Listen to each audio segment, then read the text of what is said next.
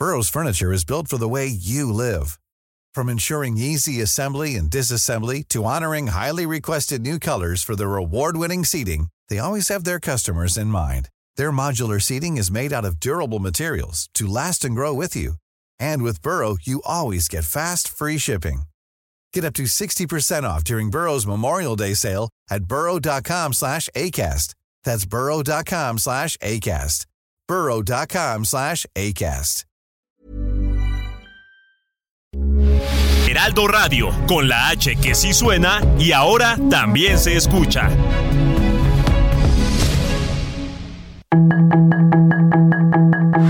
Tarde a tarde, lo que necesitas saber de forma ligera con un tono accesible. Solórzano, el referente informativo.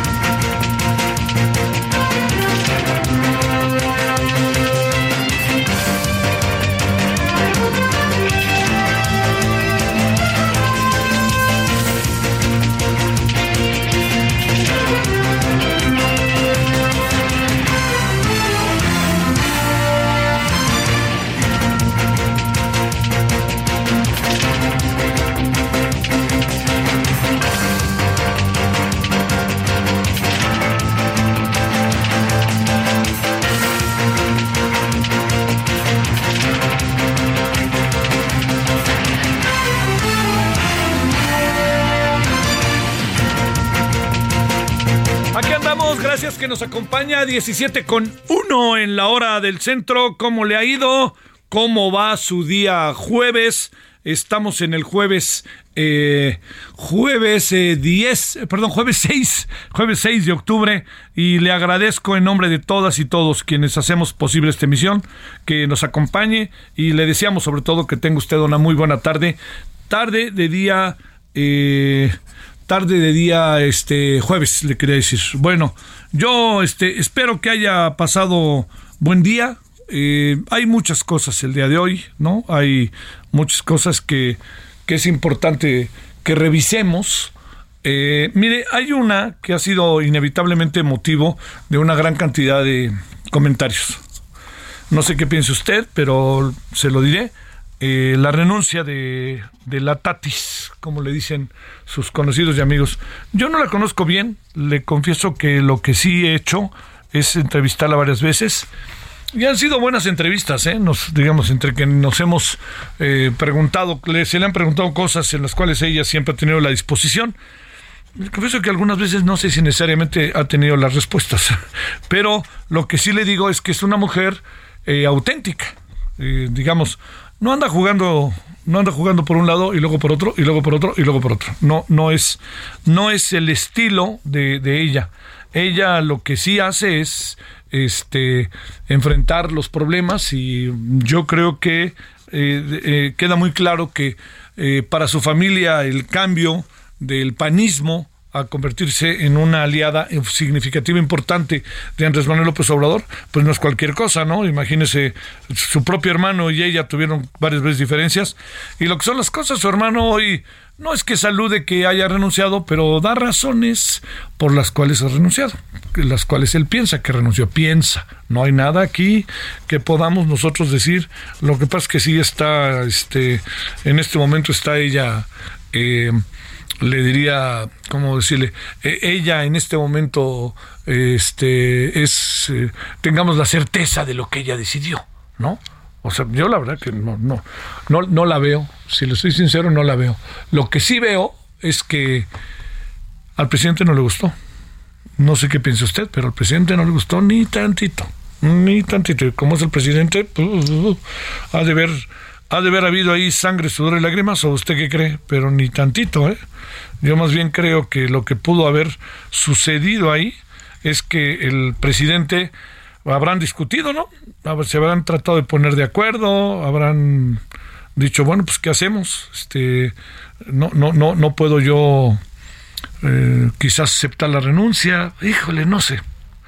Si le soy sincero, la impresión que yo tengo respecto al presidente en algunos temas es que no le gusta que le digan que no. No le gusta. Entonces, pues, si no le gusta que lean que no, una mujer eh, tan interesante, me parece, como es el caso de, de Tatiana, y que le juega un papel importante en su equipo, pues no sé, a lo mejor estamos ante algo que es eh, el, el, la presencia de un cambio eh, respecto a cosas que han pasado internamente y que Tatiana encontró la imperiosa necesidad de, de hacerlas valer, ¿no? Eh, mire, hay dos cosas, hay tres cosas que se plantean. Una, la oficial. ¿Es cierto o no es cierto? No lo sé. No lo sé, no tengo elementos para decirlo. Que si el béisbol, que si las 27, eh, las, entradas y lo que... Bueno, esa es una. Esa es la que dijo y de manera, me atrevo a decir, además, muy, muy decente. Para decirlo claro, muy decente. Ella fue verdaderamente este, toda una, eh, digamos, además solidaria con el presidente porque ella pertenece, y así lo asumió, al equipo del presidente. Esa es una. Luego, dos, es eh, el hecho de que se ha insistido mucho que ella eh, había tomado distancia con un tema como el de la militarización. El tema de la militarización, eh, dicho por, este, por ella misma hace algunos años, y también por el, todo el entorno que ella tiene, quedó en que habíamos, este, se quedaba muy claro que, que, la, la señora estaba en contra de la militarización y pudo haberlo hecho valer. Si lo hizo valer, es un gran asunto. ¿eh? Y si en el fondo nos vamos a enterar al paso del tiempo que esta fue la razón, va a ser muy interesante. Y tercero, algo que tenga que ver con el TEMEC, pero le puedo informar que con el tema del TEMEC por ahí no van las cosas. Así se lo puedo informar con toda certidumbre, porque hay muchos acuerdos que se han hecho ya, negociaciones, no quiere decir que se hayan resuelto, ¿eh? pero hay negociaciones y hay acuerdos que están funcionando. Y esos tienen que ver, pues, ella y que tienen que ver, ya sabe que estamos en medio de un conflicto con el TEMEC. Pero estos son tres elementos que se mencionan con cierta regularidad, con frecuencia, de lo que pudo haber pasado, el motivo de la renuncia. Ella no quiso hablar, eh, realmente me sorprendió cómo no le pudieron sacar nada cuando iba saliendo de Palacio Nacional. Nada, no dijo nada. Dijo, ya está dicho todo lo que se tenía que decir, tas, tas, tas. No se le ve la mejor de las caras, pero eso siempre es subjetivo. El presidente no fue en un primer momento generoso, me parece que, insisto, a lo mejor no le gustó, así de sencillo, no le, no le gustó en lo más mínimo que, el presidente, que, le renunciara una persona como eh, de tan cercana, ¿no? Porque además es cercana también a su mujer. Ese es uno. Y la otra es eh, que ese, ese abrazo se notó forzado, ¿no? Yo diría, pues como que por ahí no se vale, ¿no?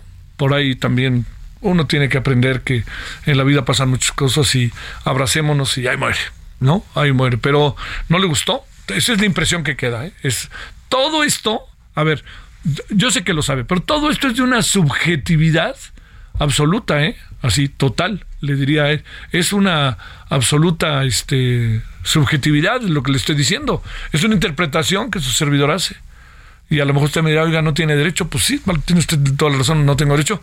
Pero los, los, los lenguajes, el, los lenguajes, lo, lo visual, quedó más que claro que el presidente tenía una cara que no es común en él, y evitó saludar o abrazar a Tatiana, lo que hace pensar que al presidente no le gustó ni tantito la decisión de Tatiana Cloutier. Eso es, todo eso es un terreno subjetivo. Todo lo que venga a partir de ahora, no, lo que pasa es que el presidente, yo no me atrevo a decir muchas cosas porque no veo, no veo este, no veo así como mucha claridad respecto a lo que viene. Ahora, yo creo que aquí tenemos que hacer también, tenemos que hacer ver algo que me parece que es este clave en todo esto. Eh, ¿qué, es, ¿Cuál es la trascendencia de lo que estamos, de lo, del tema del que estamos hoy hablando? Hay, hay algo que podamos nosotros eh, tener con claridad eh, respecto a lo que pasa al interior del gobierno. Yo déjeme decirle algo. El presidente no está viviendo uno de sus mejores momentos a pesar de su consistente popularidad.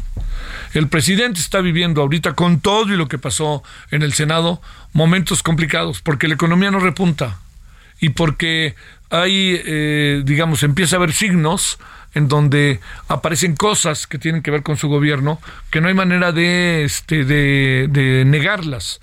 Una de las más importantes es la que tiene que ver con los papeles de con el guacamaya este links, ¿no? Todo lo que aparece por ahí que muestra muchas eh, debilidades, incluso cuestionamientos, a una dependencia que el presidente coloca en primerísimo lugar, como es eh, la Secretaría de la Defensa Nacional. Eh, la otra cosa es que, al fin y al cabo, el tema de la seguridad no está resuelto porque el presidente optó, el presidente optó por la Guardia Nacional en un primer momento y poco o nada hizo la Guardia Nacional, poco o nada, ¿no? Y eso que eran, son integrados, integrantes, sus integrantes son un 70, 80% militares. Pero la Guardia Nacional se convirtió en muchas cosas más en un problema, porque ahí tenía que llegar el ejército para resolverlo. Ahí tenía que llegar. Ayer, fíjese, ayer hubo enfrentamiento, lo que usted diga, pero llegó el ejército y fue cuando las cosas cambiaron en San Miguel Totolapan. Yo creo que todo esto, y además también siguen surgiendo cosas, San Miguel Totolapan, Chenaló, y las cosas no cambian. Entonces, esa es una cuenta que el presidente ya carga. O sea, el presidente no puede decir, no, no, no, aquí todo está bien, porque no está bien. Y no lo digo en contra de él, sino lo digo en función de esta conocida, este, mundialmente famosa, terca realidad. Entonces, ese tema de Tatiana Cloutier puede estar mostrándonos algo, ¿eh? Puede estar mostrándonos que ya algunos se atreven a decirle no al presidente por más que no le guste. En algún sentido, Ricardo Monreal le dijo no al presidente. ¿eh? Y la renuncia de... Eh, nos vamos a enterar. Hay un terreno especulativo muy alto, pero yo lo que sí le digo es que a mí la señora Tatiana Cloutier me dijo claramente cuando trabajamos y estábamos en el 11 y la entrevistamos, ¿se acuerda usted? Todo eso. Bueno, ya era este sexenio me dijo a mí, no, la militarización no procede en este país. Javier no procede. Dije, bueno, pues, no procede, ¿no? Pero a mí no se me olvida. Y hay por ahí varios, este, varios este, tweets, sí, que recuerdan cómo ella estaba en contra. Y a lo mejor es un tema que tiene que ver con ella y con su familia y con su papá, ¿eh? Es un tema mucho más importante del que a simple vista se cree. Pero bueno, yo no quería, pues por ningún motivo, pasar por alto que es una renuncia que, que no es una renuncia cualquiera, ¿no? No es una renuncia, es una renuncia de alguien que ha estado muy cerca del presidente y de su esposa. Es alguien que está ahí cerquita, que han platicado, que incluso podrían tener hasta trato personal. Y como este caso hay otro también, ¿eh? perdón que lo ponga en público, pero es público y sabido que Marta Bárcena y Agustín Gutiérrez Canet, cercanos al presidente, dejaron de estarlo cercanos al nivel familiar incluso, ¿no? Entonces, algo ahí tiene, tenemos que ponernos a pensar, ¿no? Los secretarios de Hacienda que se van, van 10 renuncias, ¿no? Y cuando digo que van 10 renuncias no me asusta, si algo no funciona, a cambiarlo. Pero el asunto es, ¿por qué razón hay 10 renuncias? ¿Qué es lo que hay de fondo en las 10 renuncias? Por ejemplo, el primer secretario de Hacienda, que sigue manifestando toda una serie de elementos que muestran, hay evidencia de que el presidente este, algunas decisiones no le está tomando en ese terreno. Hay quien dice incluso que Tatiana Cloutier decía mucho que el presidente estaba haciendo malas cosas. Esa es otra versión. Pero oficialmente, perdóneme, déjeme ser insistente, no hay absolutamente nada. Que quede clarísimo, ¿eh? No hay nada oficialmente de no ser lo que usted y yo, si es que usted lo siguió, esta mañana conocimos a través del texto que se ve que las cosas llegaron al límite y ya este, Tatiana Cloutier decidió irse. Bueno, mucha especulación inevitable, pero también le diría yo, más allá de la mucha especulación inevitable, la clave del asunto está en que Ojalá podamos saber realmente si las razones de fondo son las que expresó Tatiana Cloutier de un agotamiento cuando le hemos visto viajar y viajar y viajar y no lo habíamos que se cansara y este y pues es un es un buen pretexto, me atrevo a decir, que se diga que este estaba cansada y que la vieran luego luego en el aeropuerto y que la vieran en el aeropuerto yendo a supongo a Monterrey, a su casa, ¿no? Donde vive. Entonces, bueno, pues ahí está un terreno para darle vueltas y vueltas y vueltas y le quedo le quedo diciendo que lo que es este importante es que por lo pronto hoy eh, hay una baja importante, significativa. No se sabe quién va a sustituir. Aquí viene otra vez el terreno de la especulación de quién va a ser. Yo ahí no me quedo con eso. Más bien veamos mañana. Pero lo que sí, me parece que es muy necesario saber por qué razón, por qué razón pasó esta renuncia. Es el agotamiento de una mujer que no tiene nada de en su físico como para verse agotada o es otras razones y encontraron una salida, no la mejor, pero una cierta salida en relación a esto. Bueno, aquí andamos agradeciéndole que nos acompaña, hay muchos otros temas. Tuvo bueno hoy en la mañana, ¿eh? El, este, eh, nuestro programa de todo lo que, del, ayer en el Radio Congreso, estuvo Eduardo Eli Eli César Eduardo Cervantes Rojas de Morena, estuvo Patricia Mercado y estuvo también Miguel Ángel Mancera. Oiga, le voy a contar lo que rápidamente, para que no, no, ahora sí que no haya dudas, como dicen, que no haya dudas, le voy a contar lo que nos dijo el señor Miguel Ángel Mancera. Dice, mira Javier, yo, porque más yo escribí hoy sobre el tema, que estaba un poquito y, quería ver qué, impresión tenía de la interpretación, no, no le gustó, pero eso es lo de menos, si gusta o no. El asunto está, la impresión que hay, créame, es que Miguel Ángel Mancera era, fue el que puso la mesita para, para, ahí muere, ¿no? Ahora sí que ahí muere y colorín colorado, este cuento se ha acabado y aquí, este, usted fue el que, el, que provocó que ganara la propuesta a la que a la que se ha hecho referencia. Bueno, o sea, hablo de la de votar a favor de la militarización hasta el 2028. Pues fíjese lo que me dijo Miguel Ángel Mancera, que el día martes a las 9 de la mañana les dijo a la dirigencia de Morena, si ponen todo esto que yo les estoy pidiendo y que hemos negociado, yo que he estado en los temas de seguridad, que fui jefe de gobierno de la Ciudad de México, etcétera, etcétera, etcétera, si todo esto que estoy diciendo lo ponen, voy a votar a favor. Y todo eso que pidió Miguel Ángel Mancera, está. Entonces dice, no entiendo por qué se dicen sorprendidos. Yo se los adelanté lo que iba a hacer. Es más, les dije, oigan, les voy a contar que ni más ni menos, yo voy a votar así. Y quiero decir que ya conversé con ustedes. Y si les parece, yo salgo, hago ahorita una conferencia de prensa y digo, oigan, voy a votar así, si ponen todo eso, y ya lo sabe la dirigencia del partido. Entonces dice Miguel Ángel Mancera, no entiendo por qué, se dicen sorprendidos. Eso lo dijo hoy en la mañana, ¿eh? No lo dijo a las 11 de la mañana en Radio Congreso. Y yo le planteo, si así fue, este, las declaraciones de Jesús Zambrano tendrían que tener matices, no lo que dijo. Y otra cosa más, ¿usted cree que se acaban las alianzas en función de lo que pasó el martes? Mire, los políticos son tan prácticos, tienen la piel de rinoceronte, que por supuesto al rato les conviene y se vuelven a juntar. No más faltaba. 17-17 en hora del centro. Solórzano, el referente informativo.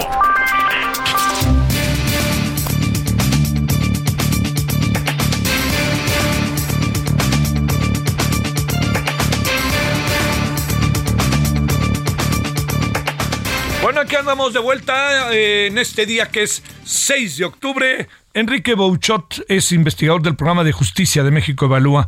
Eh, Enrique, gracias por estar con nosotros. ¿Cómo has estado? Ah, muchas gracias, Javier. Este, pues también cómo se puede estar en este país cuya semblanza nos acabas de mostrar de una forma un poco, pues, brusca. realista y triste. Sí, brusca es la palabra. ¿no? Pero bueno, oye, íbamos a hablar de cosas más bruscas, por lo que ustedes investigan. Ya ni la muelan, ¿para qué investigan esas cosas, hombre? Más nos hacen sentir más mal. oye, no, por supuesto que es una grasejada. A ver, este. La, la, Fiscalía General de la República está profesionalizando o no a su personal, o seguimos en franco retroceso, como decíamos anoche. ¿Qué pasa? Bueno, el sistema está en un franco estancamiento y el estancamiento la inercia en un país que en temas de seguridad y justicia penal está colapsado, la inercia es solo seguir hacia el colapso. Entonces, puede haber esfuerzos aislados de profesionalización, pero en los esfuerzos aislados son pequeñas capacitaciones, no se ha construido un servicio profesional de carrera, sigue sin haber certezas en, la, en las carreras. Entonces, un ministerio público, ya sea de la FGR o de las estatales, no puede tomar decisiones técnicas porque su, su estadía en su puesto depende de que las decisiones le gusten al jefe o no, no de si son técnicas o no. Entonces, cuando hablamos de profesionalización en los indicadores que ellos nos desagregan, se refiere a las capacitaciones. Pues eso está muy bien, está, qué bueno que los capacitan, pero no les dan certeza jurídica. Entonces, pues respondiendo a tu pregunta, no. Seguimos hacia atrás. A ver. estamos parados y eso significa ir hacia atrás. A ver, entonces entremos en esos terrenos, si no te importa, este Enrique, ¿qué, ¿qué es lo que está pasando en la práctica concreta y qué es lo que hay en la práctica concreta? En la práctica concreta tenemos un sistema que le llamamos sistema por convención. No hay una planeación, no hay una definición de retos. Cuando se habla de reto, de, de, cuál es el problema público que va a resolver la institución, te dicen la criminalidad, pero la criminalidad es una realidad no es un problema. Ciertos tipos de criminalidad, como crimen organizado, como este trata, como robo, esos no, no, no hay una estrategia. Eh, el otro problema que estamos viendo es que nadie sabe cuánto cuestan las cosas. Entonces se crean fiscalías especializadas de trata, de delitos electorales, de corrupción, se crea una comisión ejecutiva de atención a víctimas, se, se, se se le dan más funciones a la Defensoría, pero no se le dan los recursos. Entonces, de nada sirve eh, hacer normas muy bonitas, hacer declaraciones bien bonitas. Eh, decía una diputada, amor que no está en el presupuesto no es amor. Ajá, ajá claro. Oye, pero digamos, eh, no, no, no puedo pensar que, que, que, que no hay, ¿cómo decirlo? Que no hay una toma de conciencia sobre esto. Espérame, digo, espérame, eh, eh, entiendo que si el austericidio, lo que quieras, Enrique, pero no puedo creer que no haya una toma de conciencia sobre todo esto, ¿no? No, no la hay.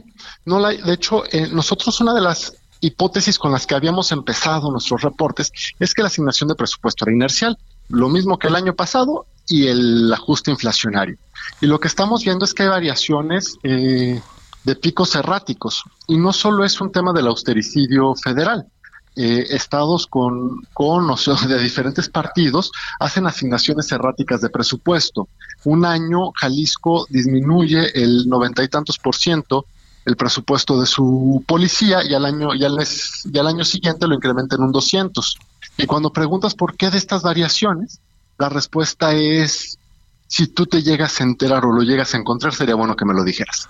No hay un documento de planeación que diga por qué.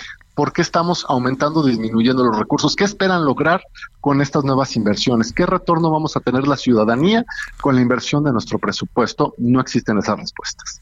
Este, a ver, bajo esta óptica, eh, te pregunto, Enrique, eh, digamos, eh, colocamos invariablemente en el centro el tema de la, de la justicia como uno de los asuntos que incluso es este es un asunto integral al tema de la inseguridad, de todas estas cosas que vivimos, de la impunidad.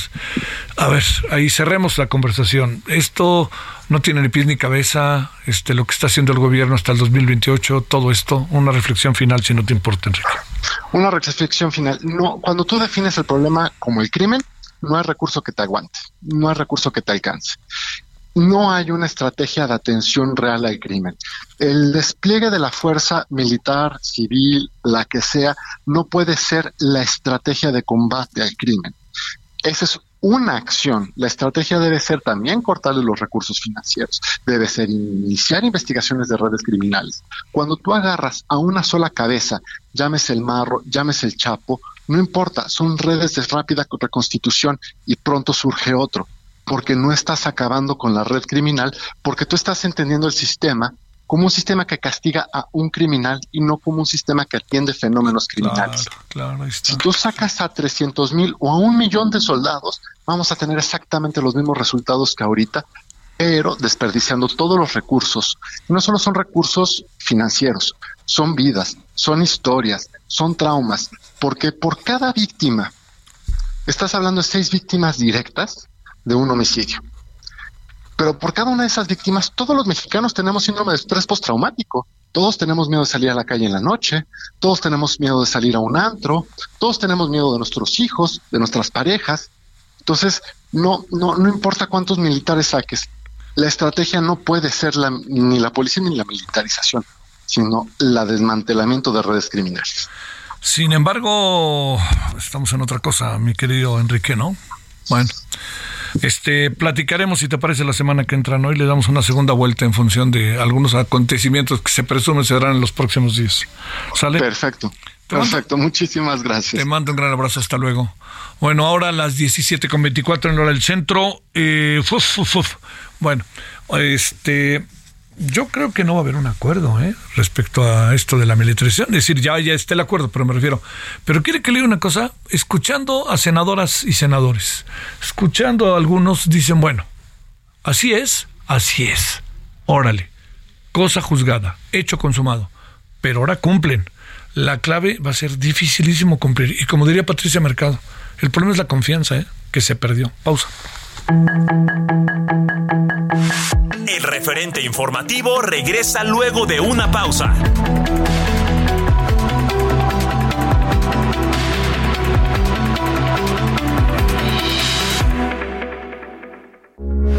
Heraldo Radio, con la H que sí suena y ahora también se escucha.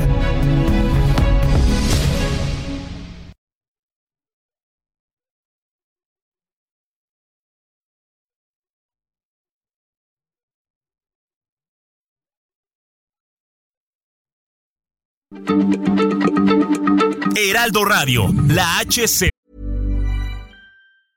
Ryan Reynolds here from Mint Mobile. With the price of just about everything going up during inflation, we thought we'd bring our prices down. So to help us, we brought in a reverse auctioneer, which is apparently a thing. Mint Mobile unlimited premium wireless. Ready to get 30, 30, bit to get 30, bit to get 20, 20, 20, bit to get 20, 20, bit to get 15, 15, 15, 15 just 15 bucks a month. So, Give it a try at mintmobile.com/switch. slash $45 up front for 3 months plus taxes and fees. Promo rate for new customers for limited time. Unlimited more than 40 gigabytes per month slows. Full terms at mintmobile.com.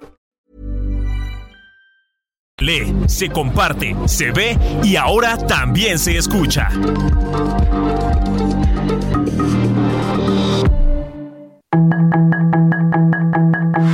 Estamos de regreso con el referente informativo.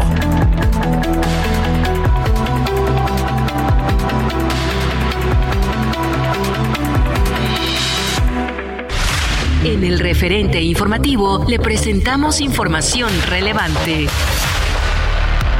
Tatiana Cloutier renuncia a la Secretaría de Economía. Marcelo Ebrard asegura que renuncia de Tatiana Cloutier no entorpecerá avances en consultas de Estados Unidos y Canadá a México. Cuauhtémoc Blanco, gobernador de Morelos, confirma que el asesinato de Gabriela Marín fue planeado.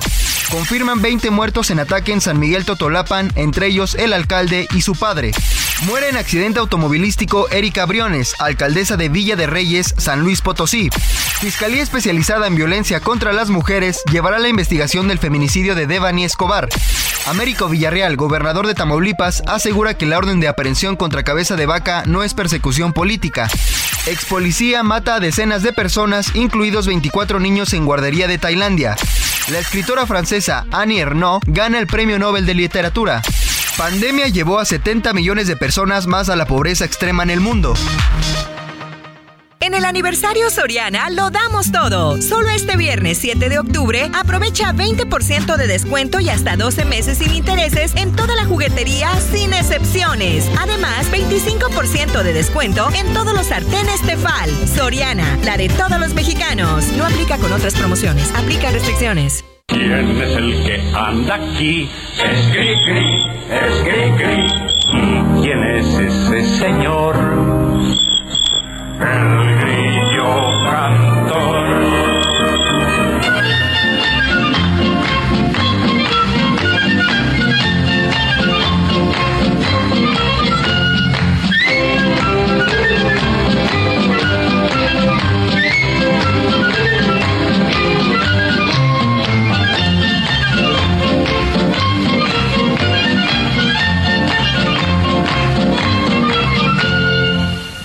La ratonera ha caído un ratón con sus dos pistolas y su traje de cowboy.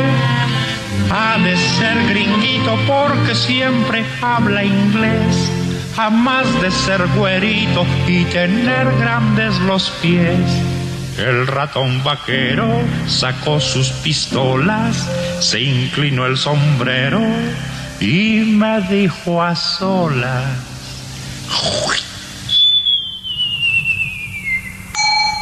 What the heck is this house for a manly cowboy mouse? ¿Quién sabe qué tanto? Ahí sí me perdí en el camino, ¿verdad? Las nuevas, este, los nuevos padres, madres de familia le ponen a sus hijos cri-cri. Cri-cri fue Francisco Gabilondo Soler, fue un personajazo, personajazo, ¿eh? ingenioso, muchas cosas. Pero además, lo más importante, lo que queda en su legado es que se dedicó a hacer música.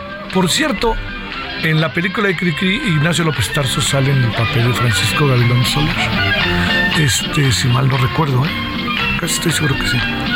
Y le cuento, este es el ratón vaquero, hoy está cumpliendo eh, un año de su natalicio, nació en 1907 en Orizaba, Veracruz.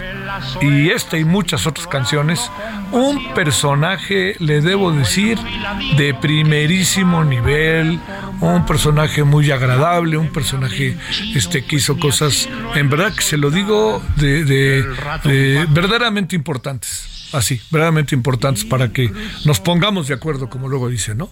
Entonces, bueno, ahí tiene usted a Cricri, eh, el ratón vaquero, hay otros que por primero verás que pasa la con sus patitas muy abiertas al pasar, le sigue la E alzando los pies, el palo del medio es más chico que luego la I, una flaca gorda y otro porque ya comió, y luego está atrás, llegó la U como la cura con que siempre saltas.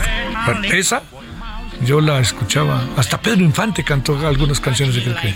En verdad que se lo digo, un realmente, realmente buen personaje que además nos acompaña, o por lo menos en mi casa nos acompañaba los sábados y domingos, buena parte del sábado, buena parte del domingo en la mañana, lo que permitía que mis papás durmieran o que mis hermanos mayores los sometieran y que permitía todo eso hasta que apareció Javier López Chabelo. Y ya, ¿no? Domingo 7 de la mañana, déjenos dormir, pónganse a ver a Chabelo para que anden catafixiando. 17.35 en hora del centro. Tras las fuertes rejas que resguardan la prisión, mueve las orejas implorando compasión. Dijo el muy ladino que se va a reformar. Y aunque me hable en chino, pues ni así lo he de soltar. Solórzano, el referente informativo.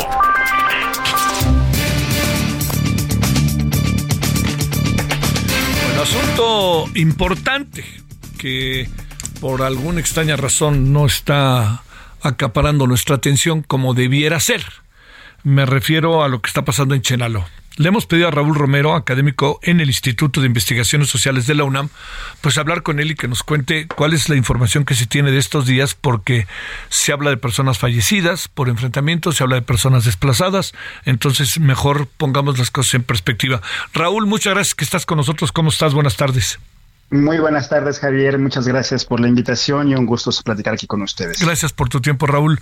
Cuéntanos, este, anda pasando algo fuera de cualquier perspectiva, coyuntura en Chenaló o es la crónica de muchos, muchos años que nos lleva hasta pensar en Acteal? Eh, mira, está pasando algo desde hace mucho y se ha agravado. ¿no? Eh, el, panorama actual es, es terrible y tiene que ver con distintos elementos que pongo a continuación en contexto. El primero es un conflicto histórico eh, agravado por la presencia de grupos paramilitares, terratenientes, ejidatarios, que eh, buscan el control territorial de las Nueve Chapas, que hasta antes de los del 94 y todavía una parte importante después eh, mantenían a mucha eh, población indígena prácticamente en condición de trabajo esclavo. ¿no? Eh, el levantamiento zapatista ayudó a visibilizar muchas de estas condiciones, no solo de los terratenientes, y, sino también de, la, de, la, situación de explotación frente a pueblos indígenas en toda esta zona. como resultado precisamente de la organización, el estallido del, del, del en 1994, distintas organizaciones religiosas, también eh, se organizaron y también comenzaron a evidenciar las violaciones a los derechos humanos que acontecían en sus regiones. Como respuesta a eso, eh, el, ejército, eh, grupos nuevamente ejidatarios, terratenientes, se la tarea de fortalecer, armar, entrenar y dispersar grupos de paramilitares que servían haciendo tareas de contrainsurgencia. Y en ese contexto, a propósito eh, de los diálogos y también de las tradiciones que ocurrían en, en estos años, se dio la masacre de Acteal, que tú bien recuerdas, ¿no? donde en diciembre de 1997 más de 47 indígenas, eh, hombres y mujeres, pero principalmente mujeres, fueron asesinadas mientras se encontraban en un eh, rezando, por, rezando por la paz, además. ¿no? Bueno, aquellos paramilitares que asesinaron, que actuaron en el territorio de Acteal, eh, no fueron eh, procesados, desarmados, ni tampoco fueron eh, desactivados, todo lo contrario, ¿no? Se mantuvieron en la zona, fueron acumulando poder, en algunos casos incluso se incorporaron a partidos políticos, y sobre todo lo que se ha documentado ahora, y es muy importante leer el, documento del Centro de Derechos Humanos de Bartolomé de las Casas, cómo se da una proceso de heredar las armas, ¿no? De cómo los, se, generan ahora, pues, se pueden identificar dinastías de grupos paramilitares, es decir, de familias que heredaron esas armas con ese interés, con ese objetivo, ¿no? Hacer una, labor, una labor y tarea de contrainsurgencia contra grupos organizados, contra comunidades organizadas que defienden los territorios.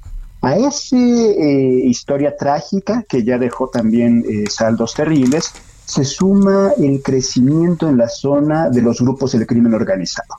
Documentos de inteligencia militar, también difundidos en distintos medios de comunicación, hablan de por lo menos la presencia de cinco grupos grandes de presencia nacional del crimen organizado en Chiapas, más eh, grupos locales de delincuencia organizada o también de crímenes de, de delincuencia común, como le llaman, ¿no?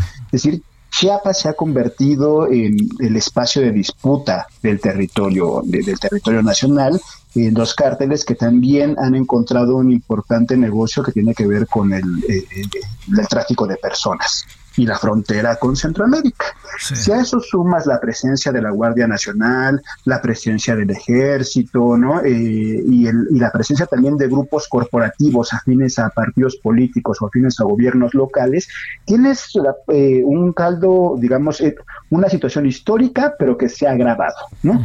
Y en ese contexto sucede precisamente estos hechos que desde el 29 de septiembre se vienen registrando como, como, la, como la etapa más reciente, donde grupos armados entran a, la fracción de Santa Marta, del municipio de Chenaló, y eh, han desplazado a 129 personas, 32 familias, entre ellos 36 niños y niñas y adolescentes, y eh, no tenemos todavía saldos claros de eh, el número si hay y cuántas personas asesinadas, aunque varios medios de comunicación reportan que los sucesos pudieron ser bastante graves. Es decir, también hay un un hecho de desinformación sobre el tema, ¿no? No hay ahí ni las eh, eh, yo lo comentaba en la mañana, eh, Chiapas es uno de los estados que mayor presencia tiene de la Guardia Nacional y, precisamente como, como, como resultado de la política de contención o antiinmigrante, ¿no? Chiapas es uno de los estados con mayor presencia de la Guardia Nacional y ni así se nos permite o estamos logrando saber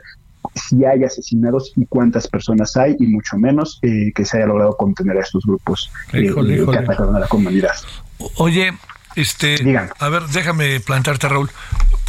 Digamos, con la información que se alcanza a tener, entendiendo que no tenemos todos los elementos a la mano, ¿qué, qué presuponemos que ante que estamos podría ya estarse dando este un desplazamiento considerable en función del total de la población podrían eh, podría darse el caso de que varias personas hubieran sido en todo este proceso este, asesinadas, en las confrontaciones, en lo que se quiera.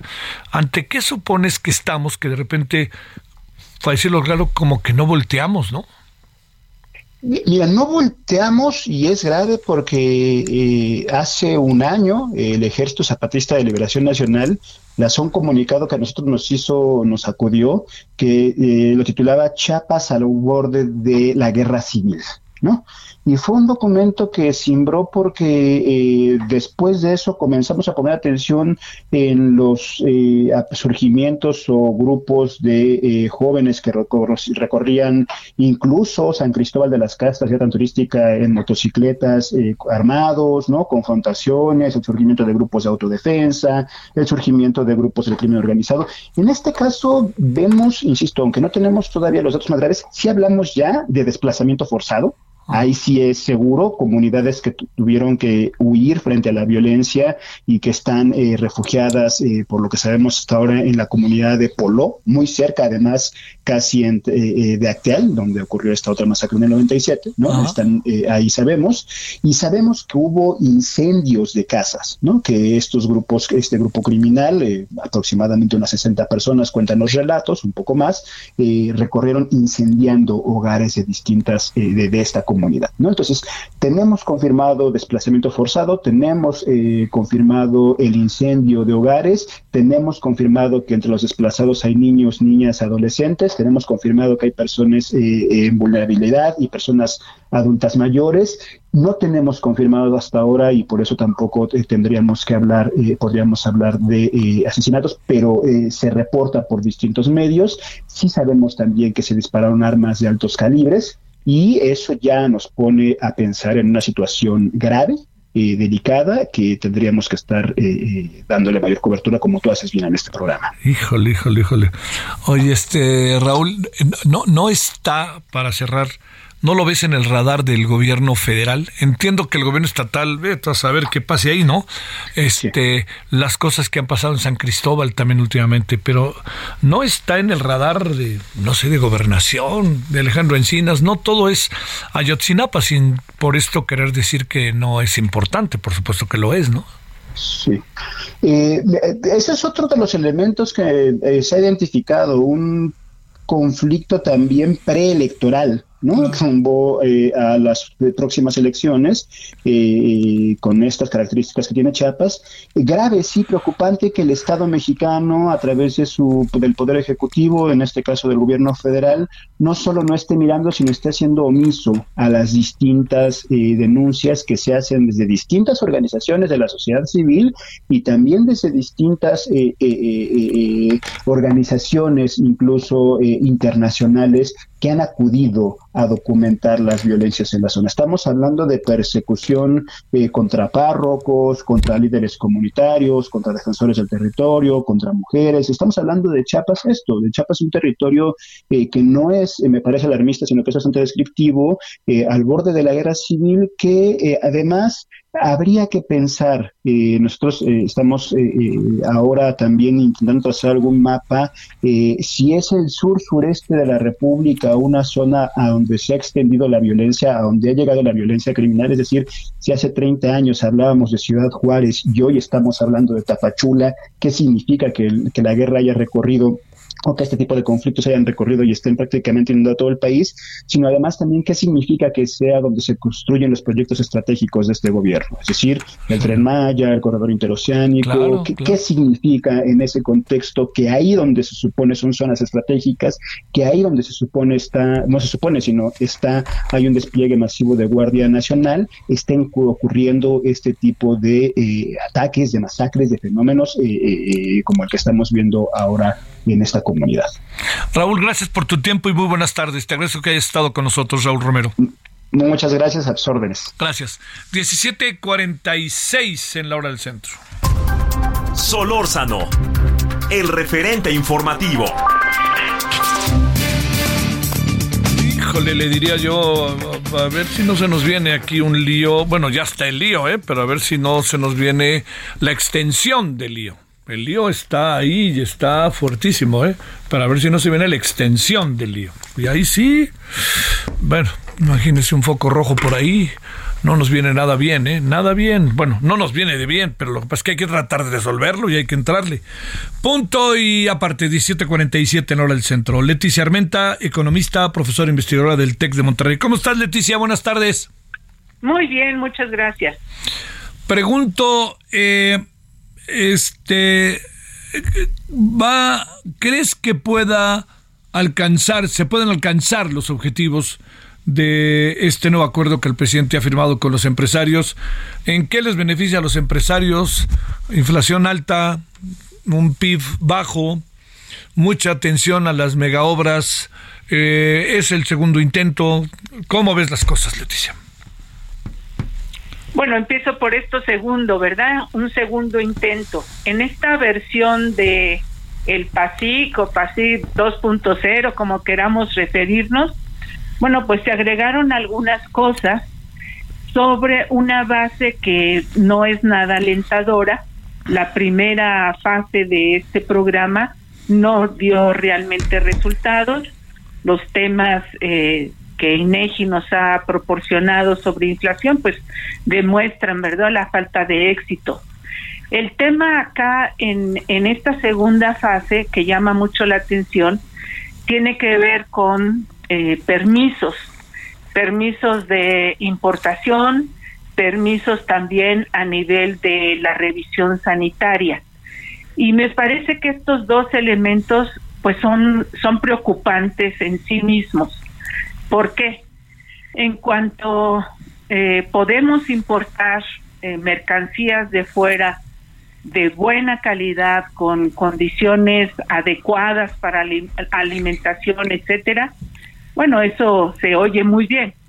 Sin embargo, cuando tú liberas eh, justamente estos candados que lo que buscan es garantizar el consumo de sustancias adecuadas para la alimentación, ahí empieza ya una duda, justamente porque no tendríamos la garantía de que esos mayores alimentos, y estoy pensando en cosas que impactan mucho al consumo general, maíz, ¿verdad? Eh, que es un, un insumo muy importante para los mexicanos. Pero qué tal que ya no hay la revisión a nivel fitosanitario y eso nos puede acarrear obviamente problemas de salud. El, el presidente ha dicho, bueno, ese es problema de los empresarios. Yo diría, ese es problema del pueblo mexicano, porque el que lo va a consumir es el pueblo mexicano. Y es una función muy importante del gobierno, ¿verdad? Garantizar que los mexicanos tengan acceso a este tipo de alimentos. Y me refiero a alimentos en lo principal, justamente porque ahí está el acuerdo el acuerdo con los eh, empresarios es les liberamos de estos costos con la intención de que los precios puedan bajar, eso se oye bien, pero si esa baja de costos va aunada a menor calidad, menor cuidado, etcétera, etcétera, entonces yo yo ya no estoy tan confiado. No, claro, claro que no. Oye, a ver, eh, Leticia, el, el, bajo esta perspectiva presidencial, que sobre todo, ¿Qué posibilidades reales hay de que esto dé resultado? ¿Tú crees que va a dar resultado? Porque no lo vamos a ver en el corto plazo, ¿no? Quizás lo veramos, no sé. Ahí, por favor, ¿quieren ver si se colgó o no? Bueno, estamos hablando con Leticia Armenta, economista, profesora investigadora del TEC de Monterrey, y estamos hablando del acuerdo con los empresarios, pero desde la perspectiva del análisis de los empresarios que eso es lo que lo que queremos este eh, destacar y es un nuevo intento no no no olvidemos de eso a ver te pregunto Leti andas por ahí sí sí sí sí gracias Leticia déjame plantearte este eh, ¿qué, qué, qué, posibilidades de, de diría yo de, de, que se alcance el objetivo ya te lo había hecho pero te lo digo ahora de esta manera si te parece a los empresarios en qué les conviene ¿Les conviene algo? ¿Tienen, les, les, dan beneficios o qué es lo que pasa con los empresarios? Porque pues se van a correr su riesgo, ¿no? Claro, sí, por supuesto. El beneficio está en tiempo, por un lado, porque al no tener esta tramitología, ¿verdad?, que tanto se, se menciona, y yo diría, pues si ya observaste que allí hay un foco rojo, disminuye los procesos, agilízalos, pero no los elimines. Bueno, esa es mi opinión, ¿verdad? Sí, sí, sí. ¿Les conviene? Pues porque eso baja costos definitivamente. Ahora, el tema, y me voy a referir específicamente a algo que, que afecta mucho a las familias, la tortilla. En el año creció 15%. Eso es eh, algo enorme, dado que el consumo para ciertos niveles sociales es de lo más importante, el producto. Y entonces se hace un acuerdo con el mayor eh, productor de harina de maíz. Bueno, pero allí en medio, ¿verdad? Entre la harina y la tortilla, pues hay un proceso. ¿A qué voy con esto? Me parece que se están descuidando justamente estos enlaces, estos eslabones que nos permiten tener los productos terminados.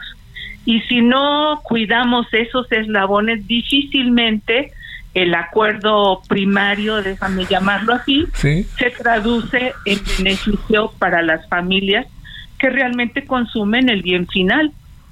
Prácticamente ninguno de nosotros en la ciudad consumimos harina de maíz y preparamos las tortillas en casa. Aún en comunidades rurales eso cada vez está disminuyendo. Entonces, ahí falta algo, ¿verdad? Y ese ese tema de distribución, esos enlaces, esos eh, eslabones de la cadena, pues no están ajustados. Otra vez, vemos al productor agrícola, sí, pero cuando llega a la central de abastos ya pasó dos y tres y cuatro pasos para llegar a esa distribución. Y allí hay un gran problema, ¿verdad? Desde crimen organizado hasta acaparamiento, etcétera. La lista es, es larga. Oye, este, muy en breve, ¿le auguras qué? Este, no me gusta mucho la palabra éxito, pero ¿alcanzarás sus objetivos por ahí de enero, febrero o lo ves muy complicado? Lo veo complicado por esto que he mencionado. Sí, claro. Y también porque hay elementos que no podemos dejar de lado, vienen de fuera. El trigo, principalmente, para seguir hablando de alimentos, ¿verdad? Sí y luego también el tema Rusia, este, Ucrania, en fin, ¿no? Todo ahí. Exacto. Todo exacto. Sí, sí. Los combustibles, pues, se, se avisora que vuelven a subir de precio, justo, pues, en parte el conflicto, la escasez de energéticos en Europa, etcétera, etcétera. Bueno, te mando un gran saludo, Leticia Armenta, economista, profesora del TEC de Monterrey. Gracias, Leticia. Muchísimas gracias. Hasta luego. Buenas tardes. Bueno, nos vamos. ¿Qué vamos a tener en la noche? A las 21 horas en hora del centro en Heraldo Televisión referente.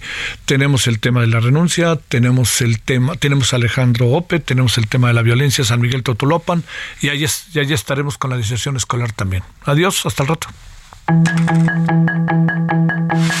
Hasta aquí Solórzano, el referente informativo.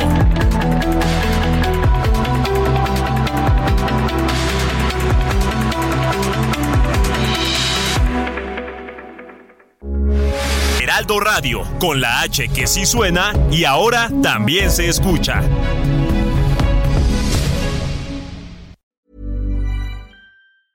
A lot can happen in three years, like a chatbot may be your new best friend. But what won't change? Needing health insurance. United Healthcare Tri Term Medical Plans, underwritten by Golden Rule Insurance Company, offer flexible, budget friendly coverage that lasts nearly three years in some states. Learn more at uh1.com.